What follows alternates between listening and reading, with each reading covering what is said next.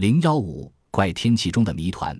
相传，一八三一年七月七日，在地中海西西里岛西南方的海面上，蓦然间烟雾腾空，水柱冲天，火光闪闪。在一阵震耳欲聋的轰鸣，夹杂着刺耳的嘶嘶声中，从海里升起一座高出海面六十米、方圆约五千米的小岛，热气腾腾，像个刚出笼的大馒头。英国国王立即向全世界宣布，这个新诞生的小岛是英国的领土，并命名为尤利亚岛。谁知在三个月后，尤利亚岛竟然不辞而别，悄悄地隐没在万顷碧波中不见了。海岛为什么会隐而复现、现而复隐呢？这是地壳不停运动的缘故。其实，在漫长的地质史中，海洋变为陆地，陆地变为海洋，洼地降起成山，山脉夷为平地，是屡见不鲜的。西欧荷兰的海滨，从公元八世纪以来，一直以每年约两毫米的速度下沉着。现在，荷兰的大部分地区已经低于海平面。若不是有坚固的堤坝来阻挡海水的入侵，这些低地早已沉入海底而不存在了。喜马拉雅山脉是世界上年轻而又高大的山脉。我国科学工作者在喜马拉雅山地区考察发现，这里有三叶虫、腕足类、蛇羊齿等生活在浅海中的动植物化石，说明早在三千多万年以前，这地方还是一片浩瀚的海洋。以后。由于地壳的运动，才隆起成为陆地。当喜马拉雅山刚刚露出海面来到世间的时候，只不过是个普通的山岭。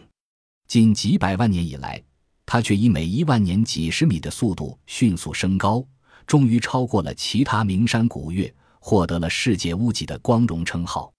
但它并不满足，仍以每年一百八十二毫米的速度继续升高着。公元前两世纪。意大利的那不勒斯海湾修建了一座名叫塞拉比斯的古庙，现在这座古庙早已倒塌，只剩下三根高达十二米的大理石柱子，至今仍矗立在海滩之上。这三根柱子的上部和下部表面都非常光滑洁净，唯有当中的一节，从高达三十六米向上到六十一米的地方，坑坑洼洼，布满了海生软体动物穿石蛤所穿凿的洞穴。这是怎么回事呢？原来，在两千多年前，当塞拉比斯庙修建的时候，这里还是一片陆地。以后地壳逐渐下沉，柱子的下面一节被海水中的泥沙和维苏微火山灰所覆盖。到了十三世纪的时候，海水已淹到六米以上，海生软体动物就附着在石柱上。以后，由于地壳上升，海水逐渐退去。现在，这三根柱子当中一节上的小洞穴。就成了那不勒斯海湾历经沧桑的标志。在沧桑之变的史册中，关于大西洲是否真的存在问题，还是一个有待我们用科学去把它解开的千古之谜。古希腊著名的哲学家兼数学家柏拉图，公元前四百二十七至三百四十七年，曾在他的两篇对话著作中详细的记载着两个传说，大约距当时九千年前。大西洋中有一个非常大的岛屿，叫大西洲。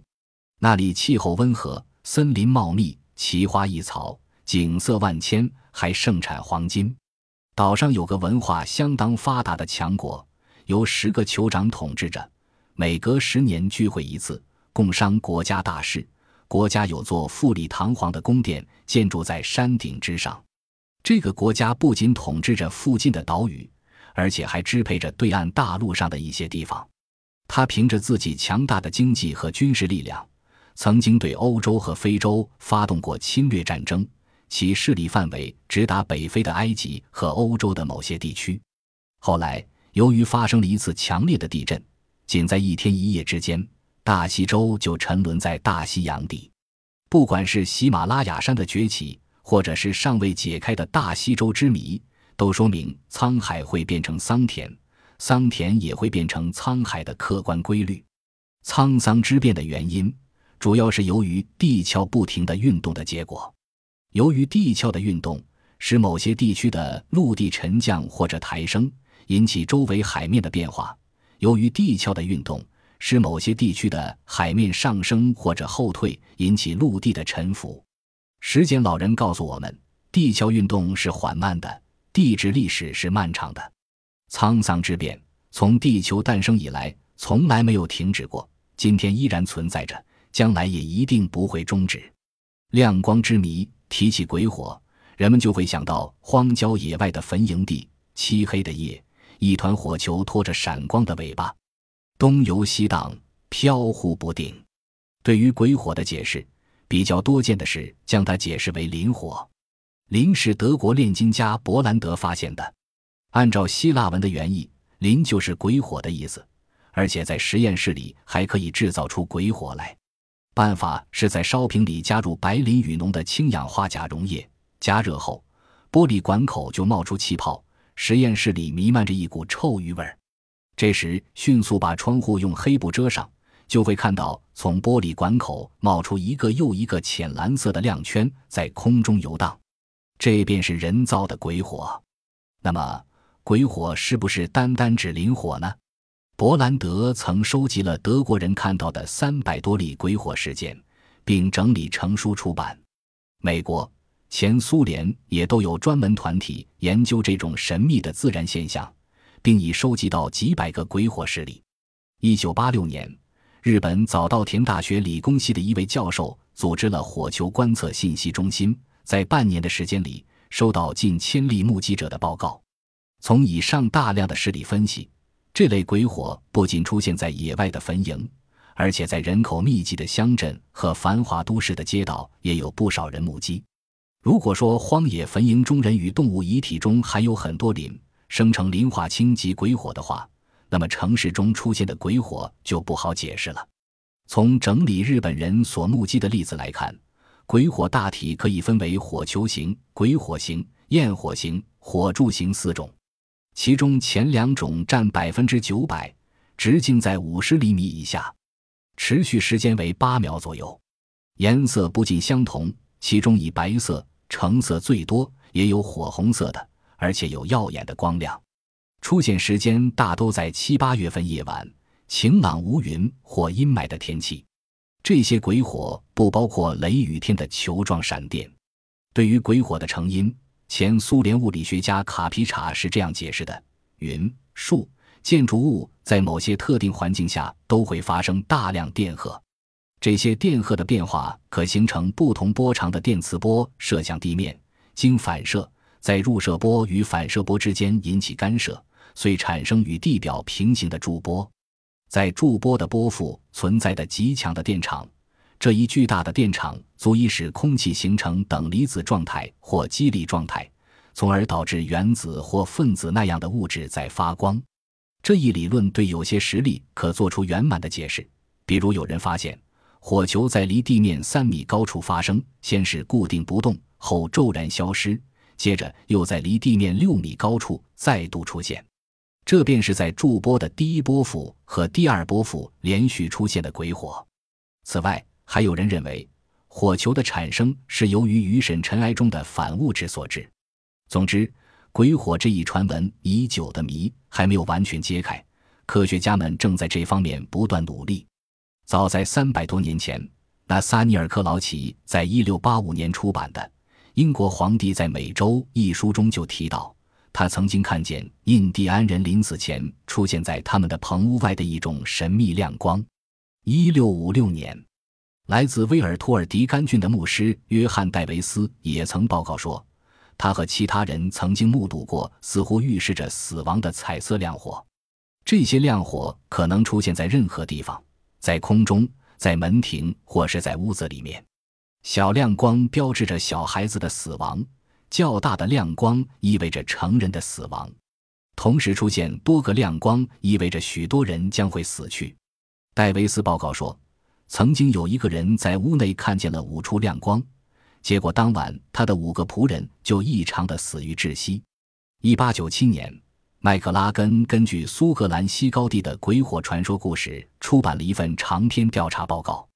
当地许多人都说，如果岸边礁石附近出现了鬼火，则预示着那里将要发生触礁或沉船，而且事实证明那非常准。人们有时把这种亮光称为“死尸的烛光”，直到二十世纪，这一说法仍然很盛行。